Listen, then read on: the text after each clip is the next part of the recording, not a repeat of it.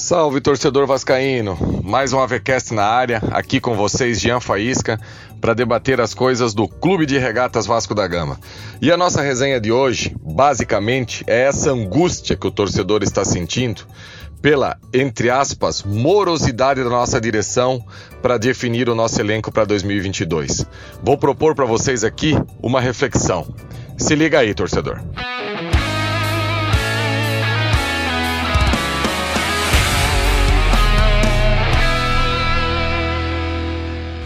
Torcedor, a angústia que está no seu peito pelo simples motivo do Vasco não anunciar ninguém para o ano de 2022, de jogador, de reforço, é a mesma angústia que eu tenho. Não pense que está sendo fácil ver uma equipe que fez uma campanha pífia, uma campanha ridícula como o Vasco fez na Série B desse ano, até agora, de fato, não ter anunciado nenhum jogador. Agora eu venho aqui através desse podcast, é, propor uma reflexão para o torcedor vascaíno. Antes de o Vasco anunciar qualquer tipo de reforço para o ano de 2022, é necessário que o Vasco faça a tão sonhada limpa que o torcedor mesmo do Vasco exige há alguns anos do seu plantel.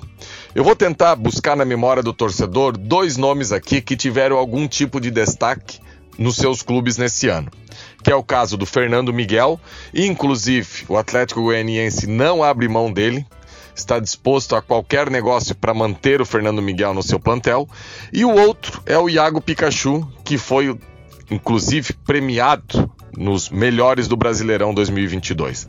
Onde é que eu quero chegar? Torcedor, não adianta o Vasco ficar limpando o elenco com uma, duas peças, três, e esses caras saírem do Vasco, serem destaques em outras equipes, e depois nós, torcedores, é, ficarmos falando, mas como pode lá no outro clube dar certo e aqui no Vasco não dá? Então, eu acho que num primeiro momento, a diretoria do Vasco pensou o seguinte: nós precisamos resolver todos esses cadáveres que nós temos aqui dentro de São Januário. Precisamos dar um jeito de limpar completamente o elenco. E dentro daqueles que o Vasco tinha possibilidade dos que estavam sem contrato, o Vasco praticamente já limou todos eles do seu elenco.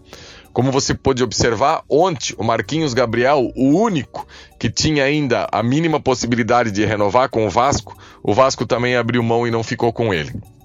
Agora, a angústia da torcida bate principalmente em cima de dois nomes. Vanderlei, que é um goleiro que atingiu a meta de jogos para ter uma renovação automática, ou seja, não é tão simples resolver a questão do Vanderlei. Ele vai precisar abrir mão de dinheiro se ele realmente sair do Vasco. E a principal de delas, a questão do Castan, que tem contrato com o Vasco até final de 2022. Então não é tão simples você bater nas costas do jogador e dizer assim: ó, oh, meu amigo, muito obrigado. Tá, mas o meu salário até o final de 2022. Então eu acredito que, paralelamente a essas rescisões que o Vasco vem fazendo, a diretoria é, na pessoa do Carlos Brasil, já deve estar contactando alguns jogadores, inclusive, informação do Flávio Dias, é, semana passada, o técnico Zé Ricardo entregou um, na mão do Carlos Brasil uma lista com no mínimo 20 jogadores para ele já poder ir contactando e tentar trazer para o Vasco para o ano que vem. Só que eu também vejo a necessidade de conseguir resolver todas essas questões de elenco. O Campeonato Carioca, muitos podem pensar, meu Deus, Jean, está batendo a porta. O torcedor vascaíno tem que entender que o campeonato do Vasco começa na primeira semana de abril. Claro que não vamos deixar para montar essa base dessa equipe em março, na véspera. Não é isso que eu estou falando.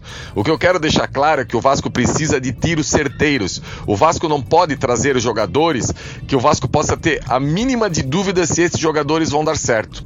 Se você perceber, torcedor, todos aqueles jogadores que vieram ao Vasco pelas mãos do Alexandre Pássaro estão deixando a equipe. Então é um, é um claro sinal que a diretoria não aprovou esse trabalho e quer tirar todos esses jogadores que, inclusive, ganharam a alcunha forte do torcedor nas redes sociais de fracassados. Eu até acho um termo meio forte, mas enfim, é só você abrir qualquer rede social, é isso que o torcedor do Vasco bateu em cima desse elenco. Então eu vejo a necessidade de primeiro o Vasco resolver essa questão toda do elenco e, paralelamente, o que eu espero é que o Vasco esteja sim com alguns jogadores em vista já. Porque essa angústia que você sente, torcedor, entre o Vasco anunciar algum jogador é a mesma que eu sinto. Não pensa que aqui tem alguém que está achando que essa postura está 100% correta, que está tudo mil maravilhas. Não tá. Todo mundo sabe que a postura do Vasco é, esse ano, em muitos momentos, parecia um clube congelado, um clube que demorou muito para tomar o seu posicionamento em vários momentos do campeonato. Inclusive, isso custou o nosso acesso para a Série A. Porque se lá na metade do campeonato, quando o Vasco nunca foi postulante ao G4, a diretoria já tivesse tomado algumas posições firmes, quem sabe hoje o Vasco não estaria enfrentando tanto problema como essa equipe do Vasco vem enfrentando. Então, torcedor, eu acho que é, é agora, é a hora de aguardar de ver realmente quem o Vasco vai mapear nesse mercado, quem o Vasco vai trazer, tentar essa limpa quase que completa no elenco. E se na primeira semana de janeiro essa equipe do Vasco não estiver resolvida ainda o seu elenco, ter a ideia que o que vale realmente para o torcedor e para nós e para o clube é o Campeonato Brasileiro da Série B. Então, dá uma trégua. Eu sei que é difícil para que, quando começar a Série B, o Vasco ter esses reforços pontuais, que é praticamente um time inteiro é, até parece uma incoerência você citar pontual, mas quando você usa o termo pontual, é aquele que vai entrar e vai resolver.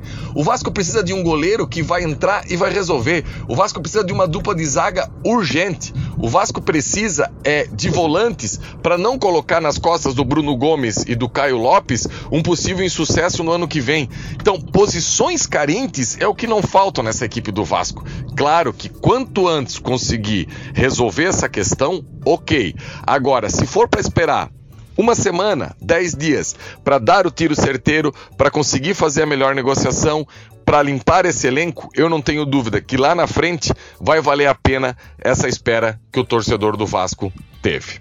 Valeu, galera. Esse é o nosso podcast de hoje, a VCast. É, sigam a gente nas redes sociais, o arroba avascaínos, o arroba 1 À medida do possível, a gente sempre vai procurar estar interagindo com todo mundo e sempre deixando claro que aqui não tem nenhum dono da verdade. É apenas uma opinião, é apenas uma ideia. Respeito muito a opinião do torcedor e quem pensa ao contrário, quem pensa que o Vasco já deveria estar com 10, 12 contratações, não tem problema nenhum. Lá na frente, a gente vai ver se essa calma da diretoria para anunciar esses possíveis reforços é valeu a pena ou não. Se mesmo assim essa diretoria demorou para anunciar alguns jogadores e não teve êxito no mercado.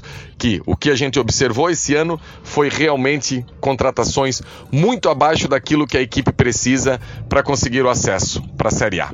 Valeu, galera. Até semana que vem no nosso AVCast, o podcast do torcedor vascaíno.